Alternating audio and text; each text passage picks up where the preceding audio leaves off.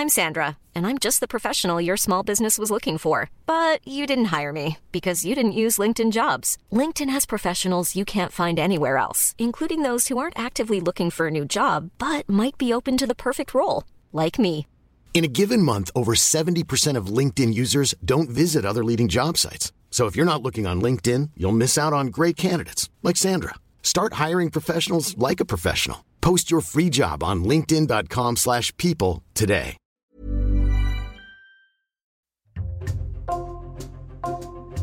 Bonjour, c'est Jules Lavie pour Code Source, le podcast d'actualité du Parisien.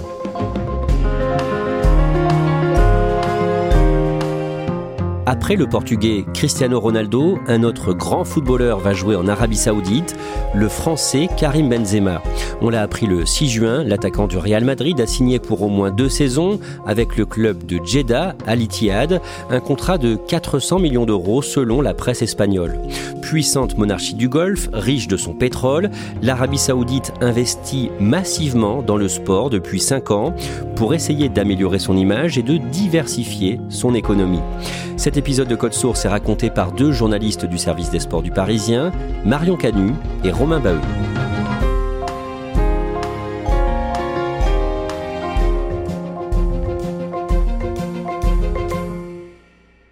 Le mardi 6 juin, Romain Baheu, on apprend que l'attaquant du Real Madrid, Karim Benzema, va jouer dans le championnat d'Arabie Saoudite la saison prochaine. C'est une grosse annonce, on parle du Ballon d'Or 2022, du capitaine du Real Madrid, un joueur de 35 ans qui a gagné 25 trophées avec le club espagnol, qui va toucher 200 millions d'euros par saison pour aller en Arabie Saoudite. Déjà, je me sens bien, content, content de, de rejoindre ce, ce, club mythique.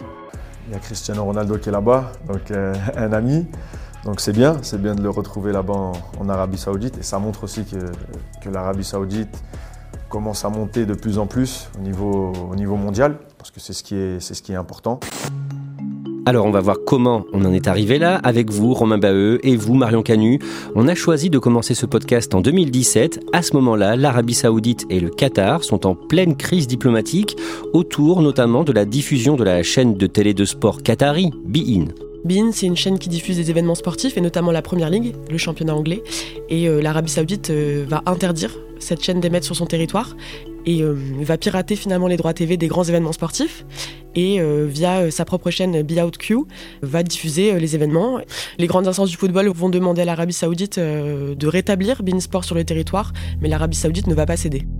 En 2018, le 2 octobre, un journaliste qui travaille sur l'Arabie Saoudite, notamment pour le prestigieux journal américain le Washington Post, est tué au départ, Romain Baheu, dans des circonstances mystérieuses en Turquie, à Istanbul.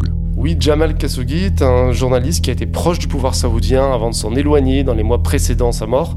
Il se rend au consulat d'Arabie Saoudite à Istanbul et là, il ne va jamais en ressortir. Les détails de cet assassinat seront connus plus tard et ils sont particulièrement horribles. Jamal Khashoggi a été séquestré, torturé, puis tué, et ensuite son corps a été démembré et les restes de sa dépouille ont été sortis dans des grands sacs du consulat d'Arabie Saoudite.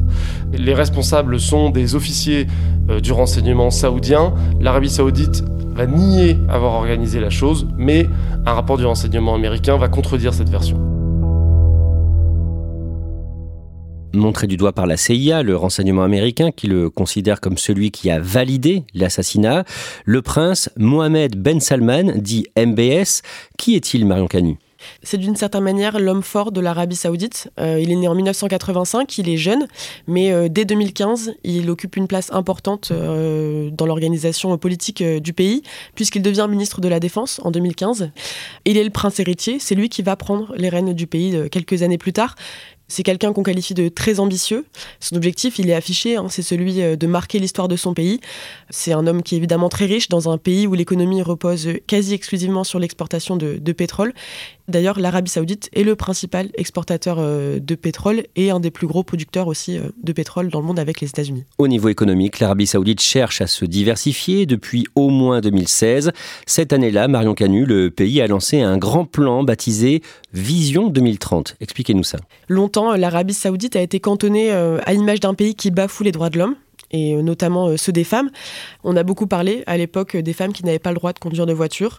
Avec Vision 2030, l'idée c'est de diversifier l'économie du pays et de favoriser des investissements sur le territoire dans plusieurs domaines. Le sport en fait partie, mais il y a aussi la santé, le tourisme.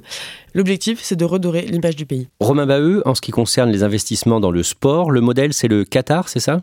Le Qatar, c'est un tout petit pays qui doit sa notoriété à ses investissements dans le sport. C'est-à-dire qu'en 2011, ils ont racheté le Paris Saint-Germain, ils ont également obtenu l'organisation de la Coupe du Monde de football 2022. Bref, le Qatar s'est fait un nom grâce aux investissements dans le sport, tandis que l'Arabie saoudite, elle, veut changer d'image grâce aux investissements dans le sport. Pour investir dans le sport, l'Arabie saoudite va s'appuyer sur un fonds d'investissement dont l'acronyme est le PIF. C'est quoi le PIF Le PIF, c'est le fonds d'investissement de l'État saoudien. C'est le bras financier de la politique euh, d'expansion saoudienne. Aujourd'hui, ça représente plus de 600 milliards de dollars. L'Arabie saoudite va investir dans plusieurs sports, par exemple les sports mécaniques, en accueillant le rallye Paris-Dakar à partir de l'édition disputée en janvier 2020, Marion Canu. Pendant un temps, le rallye Dakar a été organisé en Amérique du Sud et face à la crise économique et pour des raisons de sécurité, l'organisation décide de choisir l'Arabie saoudite.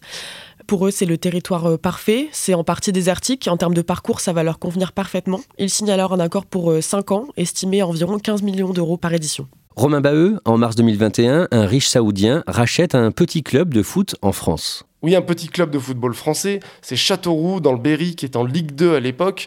Euh, il y a Michel Denisot, l'ancien patron du PSG de Canal+, qui est d'ailleurs dans le deal. C'est un prince saoudien, pas un prince de très grande importance, mais quand même qui va donc investir dans ce club pour l'intégrer à sa galaxie de clubs qu'il possédait déjà. Avec cet achat réalisé par ce prince, l'Arabie saoudite étend encore son influence dans le monde du football. Quelques mois plus tard, le 7 octobre 2021, l'Arabie saoudite rachète un club de foot du championnat anglais très regardé à l'étranger, la Première Ligue. C'est un championnat majeur en Europe qui est très regardé évidemment euh, notamment dans les pays du Golfe. Et euh, ce club en question, c'est Newcastle. En réalité, les Saoudiens avaient déjà tenté de le racheter en 2020, mais les négociations n'avaient pas abouti. Cette fois, ça fonctionne et on est sur euh, un rachat qui est autour de 300 millions de livres, l'équivalent de 330 millions d'euros à l'époque. À ce moment-là, un dirigeant saoudien se dit très fier de devenir propriétaire de Newcastle et surtout, il veut que ce club devienne une place forte du football anglais, voire du football européen. Dans la foulée, la fiancée du journaliste assassiné en 2018 au consulat d'Arabie Saoudite à Istanbul réagit à la télé sur la chaîne Sky News. Elle ne cache pas sa colère. Elle dénonce une honte pour le football anglais. Réalisée au mépris des droits humains et de la justice. Elle se dit vraiment triste et elle regrette que l'argent soit au-dessus de tout finalement dans ce deal. Elle réclame des comptes au club et elle demande clairement à Newcastle de se positionner à ses côtés pour défendre ses valeurs et demander justice pour son fiancé assassiné. I ask them to stand with me. I ask them to uh, stand uh, with our values, human rights and freedom, and uh, the justice for Jamal. il y a d'autres réactions euh, à ce moment-là, par exemple celle d'Amnesty International. À ce moment-là, euh, l'ONG intervient et elle réclame à la Première Ligue de durcir les critères d'accession entre guillemets à, la propriété d'un club de football. Elle dénonce le blanchiment d'images par le sport et elle s'oppose justement à l'arrivée euh, de propriétaires qui pourraient être impliqués dans de graves violations euh, des droits humains dans le football anglais. On l'a dit, l'Arabie saoudite veut se positionner sur de nombreux sports. Le 5 décembre 2021, le pays accueille pour la première fois un grand prix de Formule 1 à Jeddah. Et en juin 2022, l'Arabie saoudite lance un nouveau circuit de golf baptisé le LIV qui va concurrencer le circuit américain, le PGA Tour. De quoi il s'agit, Romain Baheux le LIV, c'est le golf à la sauce saoudienne, c'est-à-dire qu'ils veulent organiser leur compétition. Eux prétendent vouloir euh, euh, rendre le golf plus attractif, euh, le, changer le format, mais dans le fond, c'est une lutte de pouvoir entre les Saoudiens et le monde du golf historique. Ça va entraîner une rupture au sein du golf mondial. On peut même parler de guerre puisque ça va aller très très loin. C'est-à-dire que le circuit américain ne va pas du tout être content de l'arrivée de ce nouvel investisseur. C'est-à-dire ceux qui vont jouer pour le livre, il y a quand même des golfeurs réputés, je pense à l'américain Phil Mickelson, à l'espagnol Sergio Garcia. Ceux qui font ce choix-là sont bannis, ne peuvent plus jouer sur le circuit américain. Ils sont pointés du doigt, ils sont critiqués. En gros, on dit qu'ils se vendent. C'est vraiment très tendu comme moment dans le golf. On en arrive au Mondial 2022 de football qui se déroule chez le grand rival de l'Arabie saoudite, le Qatar, même si officiellement la crise diplomatique est désormais refermée.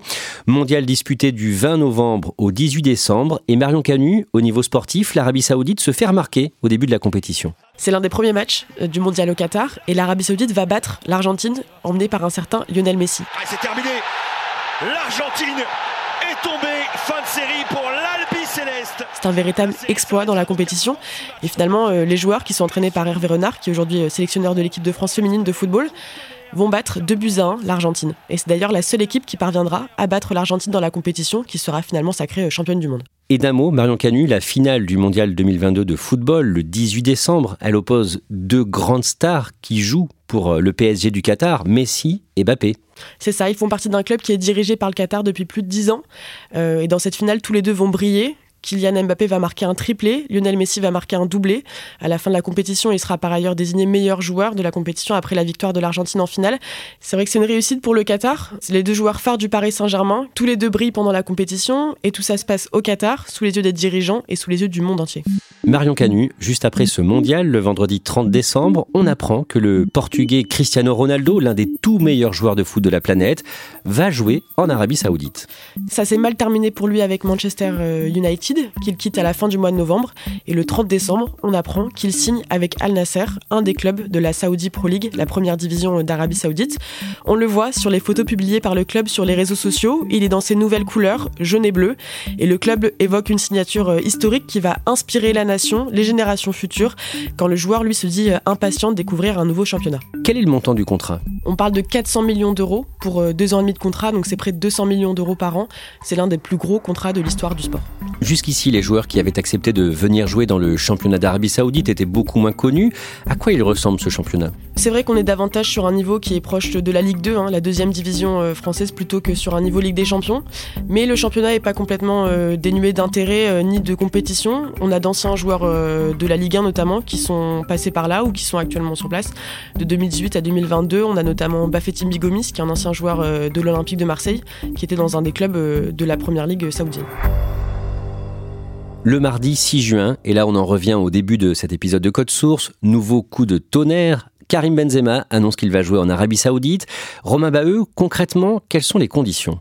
Alors c'est un contrat de 3 ans, et surtout c'est un contrat de 3 ans à 200 millions d'euros par saison, ce qui est énorme, même pour un joueur de son envergure. Il va donc jouer à Al Ittihad, qui est un club basé à Jeddah, au bord de la mer Rouge, euh, pas très loin de la Mecque. C'est une ville connue par les pèlerins musulmans qui vont là-bas. Ça va être la nouvelle vie de Karim Benzema d'aller porter les couleurs de ce club qui vient d'être sacré champion d'Arabie Saoudite. Le lendemain, le mercredi, l'agence France Presse indique qu'un autre joueur français est pressenti pour rejoindre Karim Benzema dans ce club, le champion du monde, N'Golo Kanté. Il est en fin de contrat euh, avec Chelsea à la fin de l'année. Son entourage euh, n'a pas confirmé euh, que le joueur serait en partance pour l'Arabie Saoudite, mais ça montre bien l'intérêt de l'Arabie Saoudite et sa volonté de faire venir des joueurs d'envergure. Ici, on parle d'un champion du monde 2018 qui a évolué longtemps en première ligue. La même semaine, Léo Messi, le buteur argentin, maintenant champion du monde, qui termine sa deuxième saison au Paris Saint-Germain, refuse un contrat stratosphérique avec un club d'Arabie Saoudite, 400 millions d'euros pour une seule année, c'est-à-dire plus d'un million par jour. Il ira finalement jouer aux États-Unis, à Miami. Romain Baheu, Messi est quand même lié à l'Arabie Saoudite, il en est ambassadeur du tourisme. Lionel Messi, il doit promouvoir l'image de l'Arabie Saoudite, il est là pour inciter les touristes à venir. Comment on fait? Eh bien, on emmène Lionel Messi en Arabie Saoudite et on va le prendre en photo dans des paysages typiques, que ce soit le désert, que ce soit un bateau sur la mer Rouge, lui en train de regarder au loin. Euh, voilà, c'est très joli, c'est très bien vendu. Lui, ces photos, il va les mettre sur son compte Instagram avec le hashtag Visite Saoudi, donc pour inviter les gens à se rendre en Arabie Saoudite. Et pour ça, Lionel Messi gagne 30 millions d'euros par an. Avec tous ces investissements dans des clubs, dans des joueurs, l'Arabie saoudite cherche aussi à se rapprocher des grandes instances du foot mondial? Oui, parce que l'Arabie saoudite, elle a un objectif clair, qui est l'organisation de la Coupe du Monde de football en 2030. Le Qatar a eu la sienne en 2022, les Saoudiens veulent leur Coupe du Monde en 2030, et pour ça, eh ben, il faut développer un réseau, il faut montrer sa puissance dans le monde du football, et ben, ça passe par des investissements pour placer l'Arabie saoudite sur la carte du football. Marion Canu, l'Arabie Saoudite a une vraie chance aujourd'hui de décrocher l'organisation de la Coupe du Monde 2030 En tout cas, elle fait tout pour être euh, en mesure d'accueillir la Coupe du Monde en 2030. D'ailleurs, euh, dans le contrat signé entre Cristiano Ronaldo et son club d'Al Nasser, il y a une clause, en tout cas la moitié des 400 millions d'euros sont justifiés par un contrat d'ambassadeur, c'est-à-dire que Cristiano Ronaldo, il a un vrai rôle d'ambassadeur pour la candidature de l'Arabie Saoudite à l'organisation de la Coupe du Monde. Romain Baheux, toujours pendant la semaine du 5 juin, précisément le mardi 6 juin, on en a beaucoup moins parlé en France, mais en ce qui concerne le golf, un accord a été annoncé entre le LIV, le nouveau circuit mis en place par l'Arabie saoudite, et les circuits américains et européens. Oui, c'est un accord, mais dans les faits, c'est surtout une victoire des Saoudiens. C'est-à-dire que on annonce la création d'une entité commerciale commune, mais entité commerciale qui va être dirigée par les Saoudiens. Donc c'est-à-dire qu'on enterre l'âge de guerre, mais en fait, ben, la guerre, ils l'ont gagnée, les Saoudiens, en damant le pion aux Européens et aux Américains.